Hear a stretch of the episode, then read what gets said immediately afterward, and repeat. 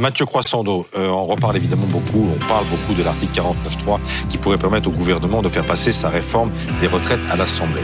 D'abord, qui le souhaite? Personne, ni les syndicats hein, qui considèrent à l'image de Laurent Berger que ce serait un fils euh, démocratique, ni l'opposition qui dénonce par avance un passage en force, ni même euh, le gouvernement. Les ministres se sont relayés tout le week-end pour dire qu'ils n'en voulaient pas. Regardez par exemple Olivier Dussopt, c'était sur notre plateau hier.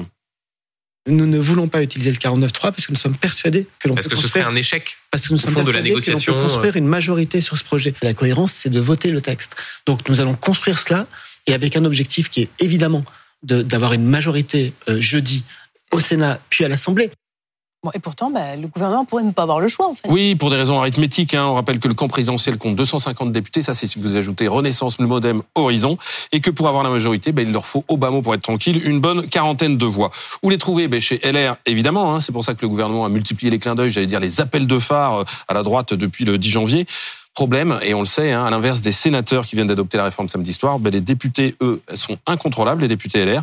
Et à l'heure actuelle, il est impossible de savoir combien d'entre eux voteront ou non la réforme.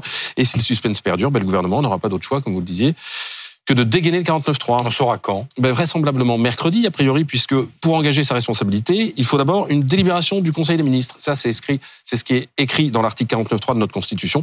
Alors, on rappelle très rapidement ce que c'est. hein. Le gouvernement peut faire adopter un texte sans vote, mais en engageant sa responsabilité, c'est-à-dire en s'exposant au risque que l'opposition euh, dépose une motion de censure qui pourrait le faire chuter. Ce serait un aveu d'échec. D'abord, pour le symbole, oui, hein, ce serait celui d'une défaite politique, puisque ça signifierait que l'exécutif n'a pas su trouver une majorité pour faire adopter une réforme des retraites, ce qui n'est jamais arrivé par le passé.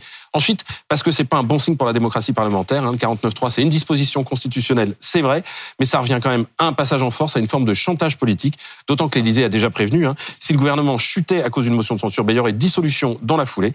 Or, s'il y avait de nouvelles élections législatives, pas sûr que les députés de la majorité, mais aussi de l'opposition, que tous ces députés retrouvent leur siège à l'Assemblée. Merci, Mathieu.